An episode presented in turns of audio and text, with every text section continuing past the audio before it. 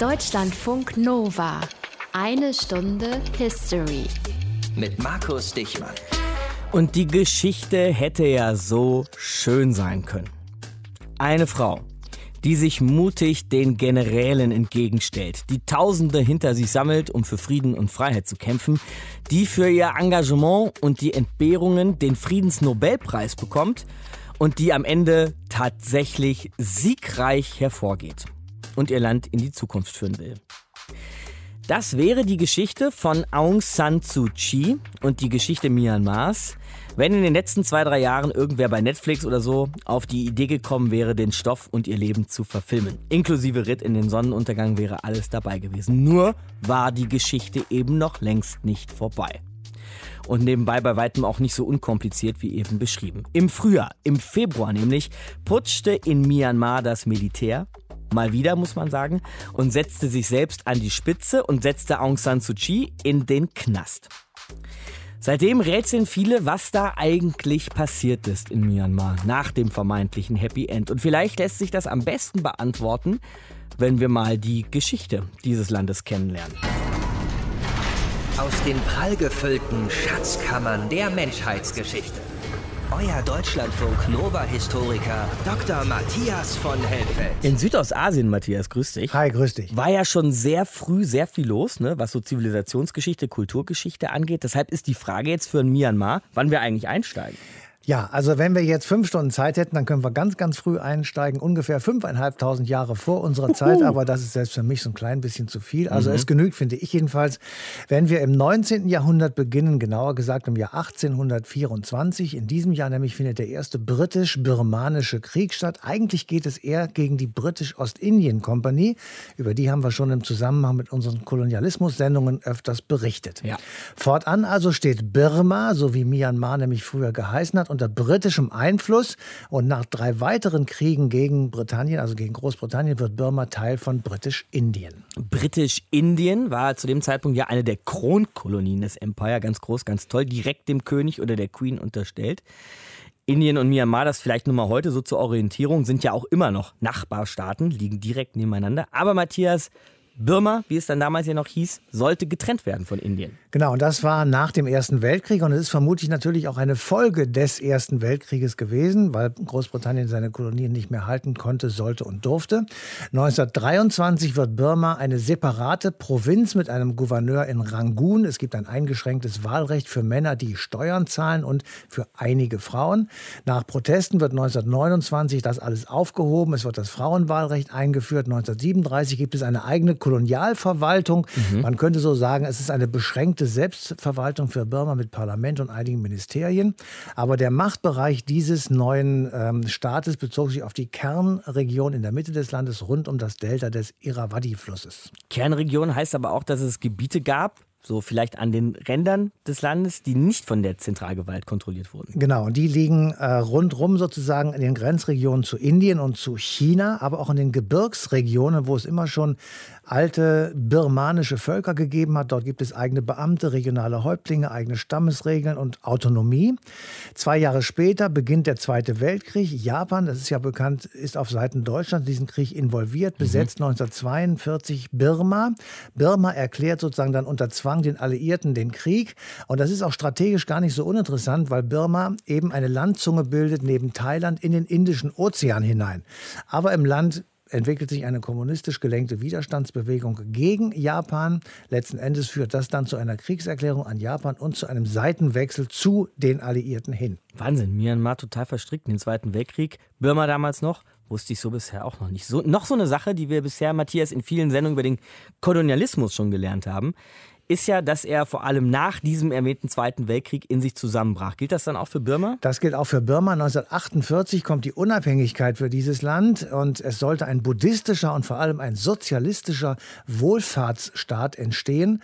Und der erste Premierminister setzt das in die Tat um, wird aber vom Militär sozusagen abgesetzt. Und das ist das erste Mal, dass das Militär in der Nachkriegszeit putscht. Und nicht das letzte Mal. Ganz genau. Das Militär hat sich nie ganz aus der Politik zurückgezogen und ist immer wieder wie Kai aus der Kiste sozusagen hervorgekommen. So auch dieses Jahr, 2021. Das ist unser Startpunkt heute hier für eine Stunde History. Aber bevor wir jetzt noch weiter zurückgehen in die Geschichte Myanmars, vor allem muss man sagen, heute in die Geschichte des 20. Jahrhunderts, schauen wir doch erstmal, was dieses Jahr schon alles passiert ist. Der Militärputsch in Myanmar 2021. Chrissy Mockenhaupt fasst zusammen. Geräusche, die in Myanmar Alltag geworden sind. Das Klappern von Gegenständen auf Töpfe und Pfannen, Hubkonzerte,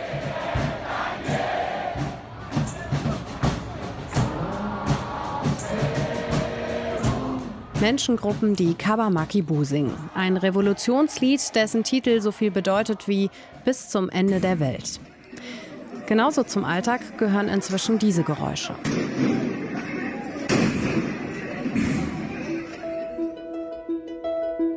Alles beginnt am 1. Februar. Das Militär stürzt die Regierung. Die Regierung, die heute ihre neue Amtszeit antreten soll.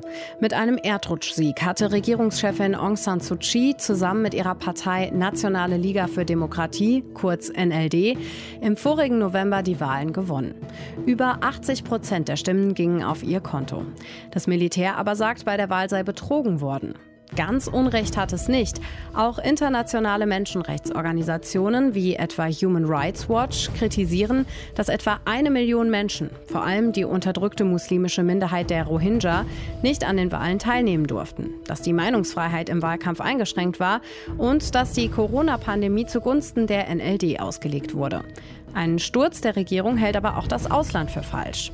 Das Militär nimmt Aung San Suu Kyi und weitere hochrangige NLD-PolitikerInnen fest. Die Macht übernimmt der international geächtete Armeechef Min Aung Hlaing. Wenn das eine Jahr Notstand zu Ende ist, wird die Verfassung von 2008 weiter gelten. Wir werden Neuwahlen haben und die Macht an die Gewinner abgeben, entsprechend den Regeln der Demokratie. Auch wenn die Kritik an der Wahl teilweise berechtigt ist, Aung San Suu Kyi ist für viele Burmesen eine Ikone. Sie wollen die Mutter ihrer Nation zurück und gehen dafür auf die Straße, Tag für Tag. Studierende, Beamte, Ärztinnen, Anwälte, Lehrerinnen, Influencer, Sie alle protestieren gegen den Putsch. Wir wollen niemanden, der Macht stiehlt und damit seine Regierung bildet. Wir arbeiten nicht mehr für sie. Wir haben in unserem Land so oft Gewalt und Diktatur erlebt, selbst in unserer eigenen kurzen Lebensspanne. Es wird Zeit, diese schreckliche Tradition auszurotten, dass Leute mit Waffen die gewählte Regierung rauswerfen können, wann immer sie wollen. Wir wollen diese Militärs nicht und wir haben sie nie gewollt. Alle Menschen hier sind bereit, gegen sie zu kämpfen.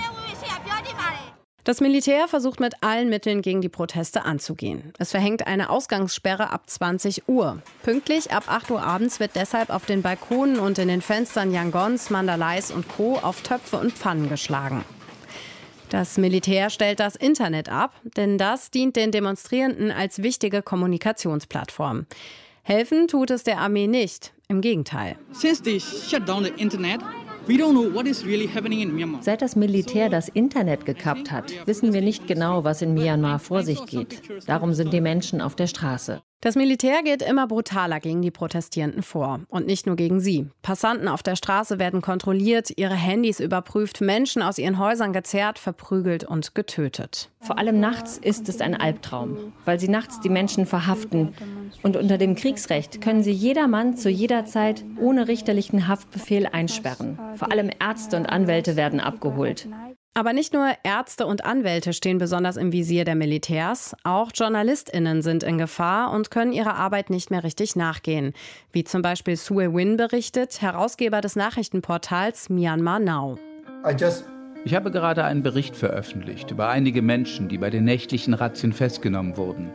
Und am nächsten Morgen riefen die Polizei oder die Soldaten die Familien an und sagten, okay, Ihr könnt jetzt die Leichen eurer Liebsten abholen kommen. Und selbst vor Kindern macht die Armee nicht Halt. Die Soldaten haben die Tür aufgebrochen und sind hereingestürmt, obwohl wir die Eingänge mit unseren Fahrrädern blockiert hatten. Ich packte meine Tochter, um mit ihr zu fliehen, aber die Soldaten traten uns in den Weg und fragten, ist noch jemand im Haus? Dabei schossen sie und sagten, lüg uns nicht an, alter Mann. Mein Mädchen wurde getroffen, während sie an meiner Brust lehnte. erzählt ein Vater, der seine siebenjährige Tochter danach begraben musste. Trotz allem, trotz inzwischen Hunderten Toten und Tausenden Festgesetzten und Festgenommenen, gehen die Proteste und die Gewalt uneingeschränkt weiter. Ende offen. Ein Militärputsch von vielen, aber der letzte, den wir bisher erlebt haben. Militärputsch in Myanmar. Dieses Jahr, Chrissy Mockenhaupt hat ihn uns erklärt. Fünfeinhalbtausend Jahre Geschichte hat Myanmar. Oder sagen wir besser, es lassen sich Zeugnisse von fünfeinhalbtausend Jahren Geschichte finden in Myanmar. Und diese fünfeinhalbtausend Jahre, die können wir natürlich heute nicht komplett abreißen, das ist klar. Nee, wir befassen uns eher mit der Zeit nach 1948, also nach der Unabhängigkeit Myanmars. Seitdem hat in verschiedenen Konstellationen immer wieder das Militär das Sagen gehabt, auch immer wieder geputscht in Myanmar und an diesem Militär sind also alle Versuche, das Land irgendwie zu demokratisieren, es vielleicht pluralistisch zu gestalten, gescheitert. Das versuchen wir jetzt zu klären mit Hans Bernd Zöllner, der viele Bücher über Myanmar geschrieben und nicht zuletzt auch dort gelebt hat. Hallo, Herr Zöllner. Ja, hallo nach Köln. Mhm. Wenn man sich einen Staat anschaut, so in seiner Grundstruktur, Herr Zöllner, dann ist es natürlich eigentlich überall auf der Welt so, dass das Militär die Ressourcen hätte zu putschen, also Waffen, Ausrüstung, Truppenstärke liegt alles in Hand des Militärs. Aber natürlich tut es das nicht überall. Es würden ja sonst ständig auf der Welt überall Militärputsche passieren. Also insofern muss das Militär in Myanmar eine besondere Rolle spielen. Oder liege ich da falsch? Äh, da liegen Sie vollkommen richtig. Die Frage ist, und die werden Sie gleich stellen, äh, worin diese Rolle liegt. Genau, dann sagen Sie es mir doch. Worin liegt diese Rolle? Diese Rolle liegt, dass das Militär einfach gesagt eine doppelte Funktion in der Geschichte Myanmar hat. Es ist A, seit äh, der Unabhängigkeit, genauer gesagt schon äh, seit Ende des Zweiten Weltkriegs oder seit äh, Beginn des Zweiten Weltkriegs, das Rückgrat des Landes. Mhm. Ein arg knöchriges, wie das Militär so überall auf der Welt ist, ohne dass das Land weder seine Unabhängigkeit erreicht hatte, noch bis heute in einer halbwegs vernünftigen Form durchgekommen ist, weil das Militär im Wesentlichen den Bürgerkrieg, der quasi mit der Unabhängigkeit des Landes bekämpft hat und die erste durchaus demokratisch gewählte Regierung vor den diversen Rebellen äh, verteidigt hat. Es ist also einmal das Rückgrat und zum anderen die zweite Rolle, die damit in der Betrachtungsweise fast untrennbar zusammenhängt, ist, dass es der Sündenbock für alles angesehen wird, was in dem Land äh, schiefgelaufen ist. Und das ist, wenn man die Geschichte seit 1948 anguckt, leider so ziemlich alles, was nur hätte schieflaufen können. Also Sündenbock äh, und äh, zugleich Rückgrat. Mhm. Nehmen wir mal dieses Rückgrat, Herr Zöllner, weil wir sehen ja jetzt beim aktuellen Putsch, dass viele Menschen auf die Straße gehen, um gegen das Militär zu protestieren. Also ist dieses Rückgrat ein sehr schmales, nur eine kleine Elite, die sich an die Macht geputscht hat, oder hat das Militär auch Unterstützung in der breiten Bevölkerung? Dann habe ich mich vielleicht noch nicht ganz ausgedrückt. Diese beiden, das Rückgrat ist meine Betrachtungsweise von außen. Ja. Äh, die jetzigen Protestierenden sehen das Militär nur als das größte Übel und das Problem. Das ist dann der Sündenbock. Äh, der Sündenbock. Mhm. Äh, und das Problem des Landes, und das ist der Grund für die seit Anfang tragische und verunglückte Geschichte dieses Landes, ist, dass diese beiden Sichtweisen sich bisher nicht haben in irgendeiner Art und Weise vereinbaren lassen. Wenn man sich das aber vielleicht, darauf wollte ich ein bisschen hinaus, so rein quantitativ anschaut in der Bevölkerung, wie groß ist die Anhängerschaft des Militärs oder ist es eine kleine Gruppe? Das äh, Militär ist das Militär, das braucht keine Anhänger. Äh, da haben Sie natürlich auch recht. Also das Problem ist auch für einen, der das Land jetzt schon seit über 35 Jahren besucht und versucht, äh, sich darüber schlau zu machen, dass unsere Kategorien, unsere Kriterien von einer quantitativen Demokratie in Burma überhaupt keine traditionellen Wurzeln haben und dass es immer nur um bestimmte, eine Auseinandersetzung um Qualität geht, um die Qualität von Führung und das ist jetzt äh, zugespitzt äh, momentan die wieder mal im Hausarrest befindliche Aung San Suu Kyi als Vertretern alles des Guten, Wahren und Schönen, was äh, man demokratisch haben kann, und dem bösen Dämon äh, des Militärs, den die Leute jetzt seit dem 1. oder 3. Februar wegtrommeln wollen mit den abendlichen Protesten des Auf die Töpfe schlagens, was traditionell äh, eine Möglichkeit ist, äh, böse Geister oder Teufel zu vertreiben. Das Ganze hat nicht nur unsere westliche Rationalität, mit der wir daran gehen, da hängt tief auch äh, ja wir würden sagen Aberglauben, äh, mystisches Denken und wer weiß was dahinter. Es ist eine sehr komplexe Situation. Können Sie uns vielleicht die Motivation der Militärs erklären? Also wenn man so schaut, man findet ja mindestens drei wichtige Stichdaten, Stichjahre 1962, 1988 und eben jetzt 2021, in denen durchs Militär geputscht wurde. Gibt es da aus Ihrer Sicht Gemeinsamkeiten bei den jeweiligen Motivationen? Äh, die Motivation ist äh, weiterhin das Rückgrat des Landes zu bleiben. Also auch in meiner Einschätzung wäre das Land ohne dieses Rückgrat längst in, in irgendeiner Form von, von Chaos versunken. Mhm. Und das Militär das Gefühl hat, dass ohne seinen Einfluss das Land verloren ist. Und äh, wenn man das äh, so sagen will, dass die Leute protestieren ständig, äh, auch 1988 äh, wie heute und auch schon früher gegen das Militär. Und das Militär sieht das wiederum als einen Grund dafür, dass sie die Ordnung wiederherstellen muss. Das ist ein klassischer Teufelskreis. Putsche und Aufstände und Revolutionen oder wie immer das dann bezeichnet wird. Jetzt haben wir gerade mal wieder die Frühlingsrevolution. Die bedingen sich gegenseitig. Warum ist es dann vielleicht nie gelungen, andere Institutionen aufzubauen, die vielleicht neben dem Militär stehen und Stärke entwickeln konnten?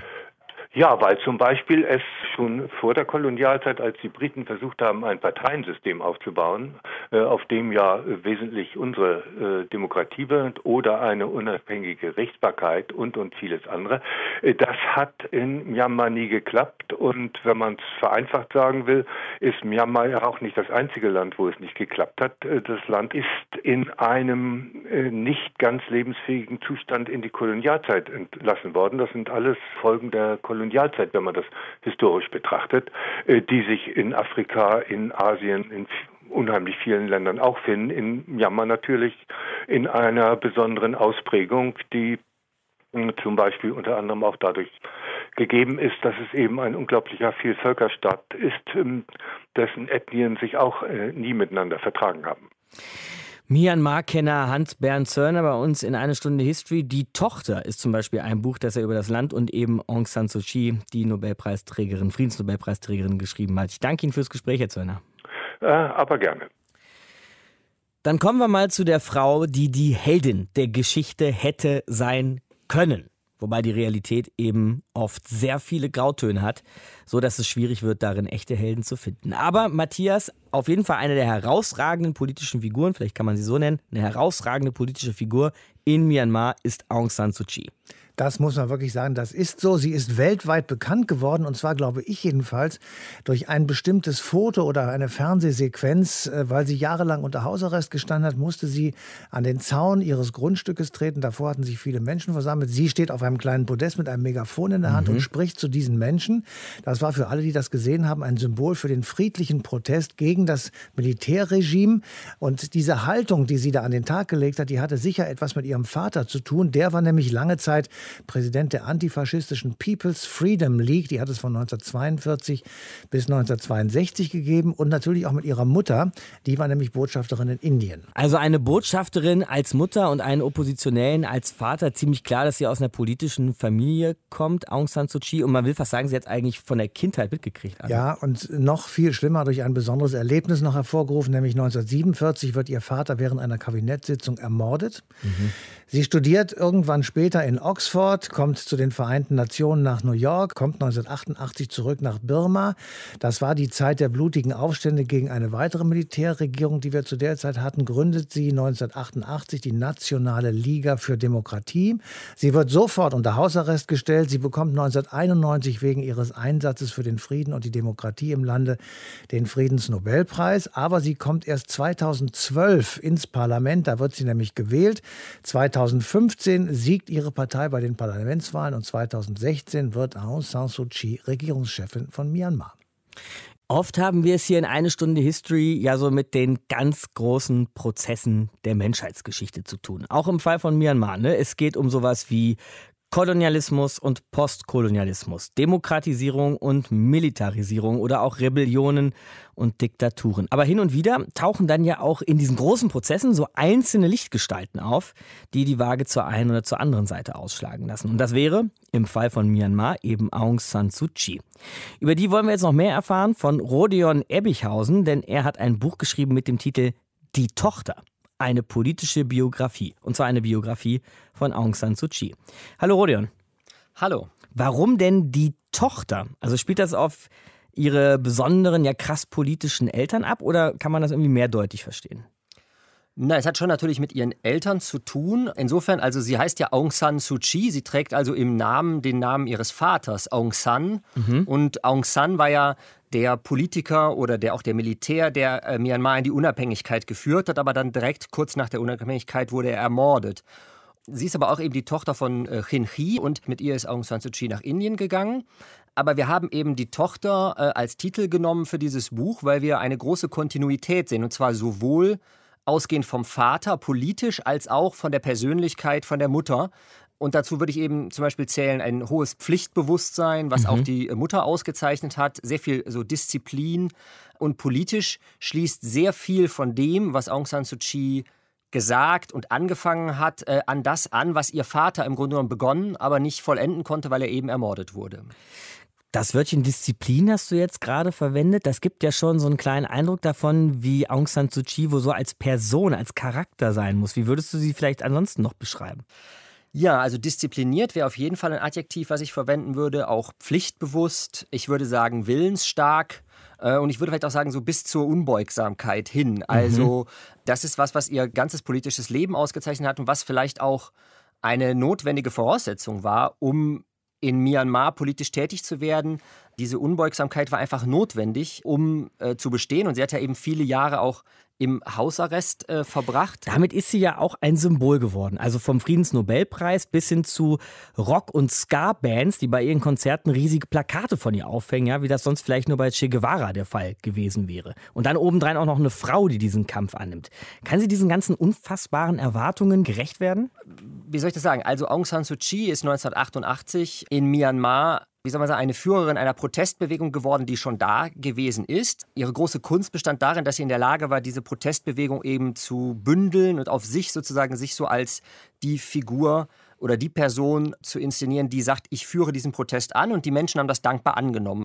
Sie hat ja dann 2015 die Regierungsgeschäfte übernommen und dann würde ich sagen, dass die NLD in vielen, vielen ihre Fällen, Partei? also ihre mhm. Partei, genau die Nationale Liga für Demokratie, hat wenig geliefert, äh, muss man sagen. Also sie haben wirtschaftspolitisch wenig erreicht. Im Grunde genommen der Friedensprozess, der einer der wichtigsten Probleme im Land war, da hat Aung San Suu Kyi wenig erreicht und die NLD hat sehr viel Kraft und Energie darauf verwendet, dass Aung San Suu Kyi Präsidentin werden kann. Auch in ihre Amtszeit ist letztlich äh, die Vertreibung der Rohingya gefallen, genau. ab August 2017. Dafür hat sie ja international ganz sicher die meiste Kritik einstecken müssen, ne? dass sie ja nicht mal sich öffentlich geäußert hat, nicht was dagegen getan hat auch letztlich.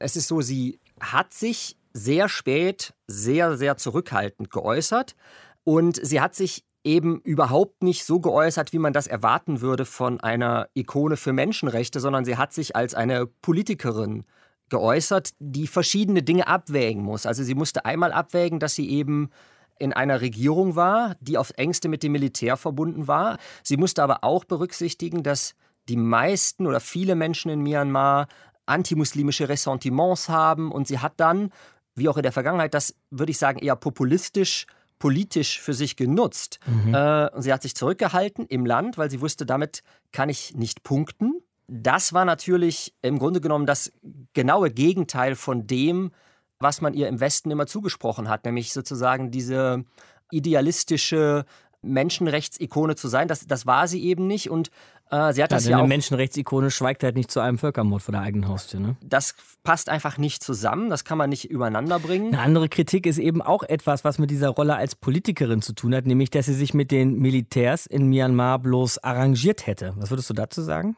Also sie hat das ja jahrelang und ihre Partei haben das jahrelang abgelehnt, sich mit dem Militär zu arrangieren. Und 2008 wurde eine neue Verfassung geschaffen vom Militär, wo das Militär gesagt hat, okay, wir lassen eine disziplinierte Demokratie, wie das Militär das nennt, zu.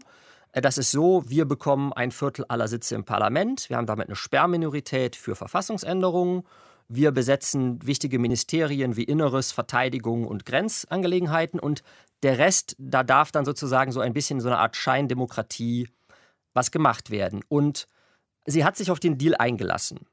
Und das war dann eben 2010, hat erst die Militärregierung übernommen, sie ist zum Hausarrest erlassen worden, die NLD durfte wieder Parteipolitik machen und sie hat sich auf den Deal eingelassen und das hat dann mehr oder weniger gut funktioniert. Und wie ich das am Anfang schon gesagt habe, sie haben sich sehr, also ihre Partei und sie haben sich sehr stark darauf konzentriert, sie zur Präsidentin zu machen und diese Verfassungsänderung durchzubringen. Und da haben eben die Spannungen mit dem Militär haben immer weiter zugenommen. Die Frage ist natürlich jetzt so im Nachhinein, seit dem Putsch äh, am 1. Februar, ist natürlich offensichtlich, dass diese Zweiteilung der Macht nicht funktioniert hat.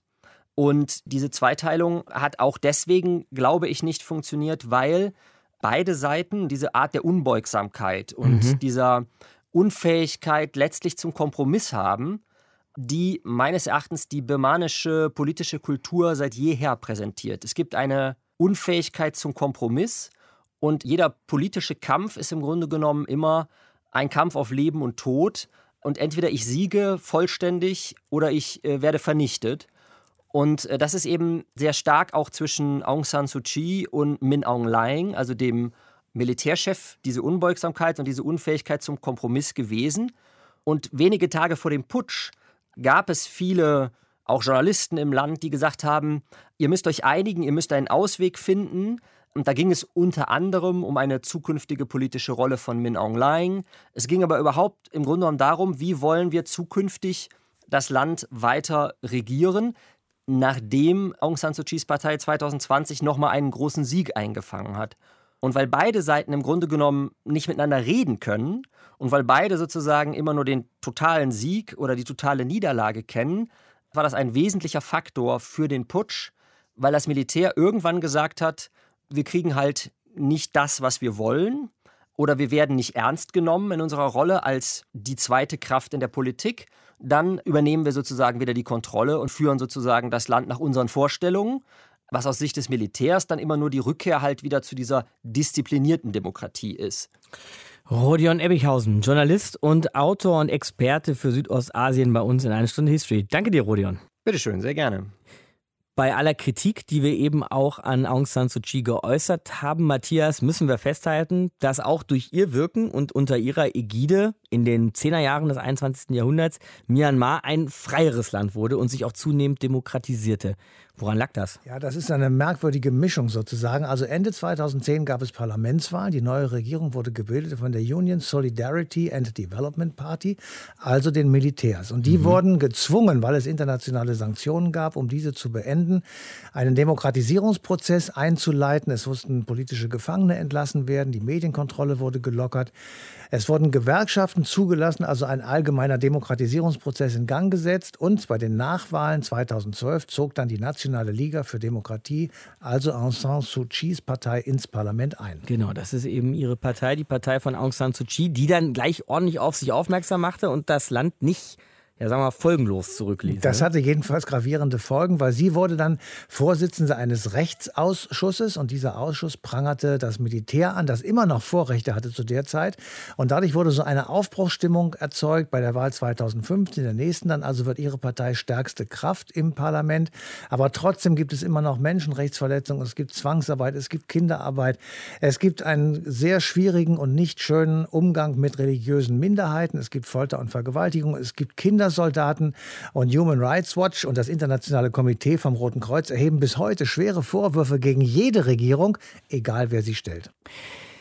Mit allem, was wir heute über die Geschichte Myanmars gelernt haben, mit der Geschichte seines Militärs, mit der Geschichte dieses Landes, auch mit der Geschichte von Aung San Suu Kyi, mit all dem im Gepäck, klingen wir jetzt nochmal durch bei Holger Senzel, unserem Korrespondenten für Südostasien. Grüß dich, Holger. Hallo. Wie ist denn die momentane Lage in Myanmar? Also es wird immer noch demonstriert. Fast genau Vier Monate nachdem dieser Putsch am 1. Februar das Militär die Macht übernommen hat, gehen die Leute immer noch auf die Straße, fordern Freiheit. Das ist schon sehr erstaunlich. Ich hätte vor sechs Wochen, war ich eigentlich sicher, dass diese Proteste kurz vor der blutigen Niederschlagung stehen. Mhm. Das Militär schießt gezielt auf Demonstranten. Es feuert auch wahllos in Wohnungen. Es handelt wirklich wie eine brutale, enthemmte Soldateska. 840 Menschen sind gestorben durch die Gewalt des Militärs. Äh, zugleich haben die Untergrundarmeen der ethnischen Minderheiten in den Grenzregionen sich zusammengeschlossen, liefern der Armee blutige Gefechte. Die Armee setzt schwere Waffen ein, das heißt, sie schießt mit Mörsern auf Dörfern, sie bombardiert mit der Luftwaffe Dörfer und immer mehr Demonstranten schließen sich dem bewaffneten Widerstand an. Also dieser Bürgerkrieg, der befürchtet worden war, der ist längst da. Was ist denn dann vielleicht dieses Mal anders als bei vorherigen Militärputschen? Also warum wehrt sich die Bevölkerung so standhaft? Ich denke, es ist die Erfahrung dieser Militärdiktatur, die 50 Jahre Myanmar beherrscht hat. Diese Erfahrung hat das Land in einem vorher kaum vorstellbaren Maß vereint. Und da sieht man auch, das Militär hat wirklich unterschätzt, wie entschlossen die Menschen sind in ihrer Wut, in ihrem Widerstandswillen, wie tief die Narben durch diese Diktatur noch sind und wie die kurze Phase der Freiheit die Menschen verändert hat, weil sie sagen, wir wollen da nicht mehr hin zurück. Und wie sehr auch, und das ist ein ganz großer Unterschied, soziale Medien und das Internet mhm. äh, natürlich die Form der Proteste verändert haben. Die gab es 1988 noch nicht, als das Militär große Demonstrationen mit vielen, vielen Toten blutig niedergeschlagen hat. Die Menschen organisieren sich über soziale Medien. Die Menschen, Journalisten, von Medien, die auch verboten sind, transportieren ihre Informationen über soziale Medien. Und man kann sagen, es ist eine Vereinigung vieler Generationen, die da entschlossen in ihrem Kampf gegen das Militär zusammenstehen. Gleichzeitig muss es ja aber auch Anhänger und Befürworter des Militärs geben, nicht zuletzt die Militärs selber, die natürlich von so einem Putsch profitieren und an die Macht kommen. Kannst du da irgendwelche ja, Verteilungen oder vielleicht Mehrheiten in der Bevölkerung absehen, Holger? Auf wessen Seite stehen die Leute mehrheitlich? Also die ganz große Mehrheit der Bürger Myanmars ist im Widerstand mhm. vereint. Das heißt, das Militär Und, äh, ist so eine kleine elitäre Junta. Das Militär ist ein Staat im Staate. Das mhm. Militär ist, ist ja auch die einzige oder eine der wenigen Armeen auf dieser Welt, die noch nie gegen einen Feind von außen gekämpft haben, immer nur gegen das eigene Volk. Sie sind eine Elite mit eigenen Schulen, mit eigenen Kliniken, mit eigenen Wohnanlagen. Sie empfinden sich als Elite und dass dieser Widerstand trotzdem nach vier Monaten noch so entschlossen ist, ich glaube, das liegt auch daran, dass die Leute sehen, dass das Militär nicht in der Lage ist, dieses Land zu regieren. Die Schulen sind immer noch geschlossen, die Banken funktionieren nicht, die gesamte Infrastruktur wankt, Geschäfte haben zu und das auch natürlich, weil mehr und mehr Zivilangestellte der Regierung, auch des Militärs zum Widerstand übergelaufen sind.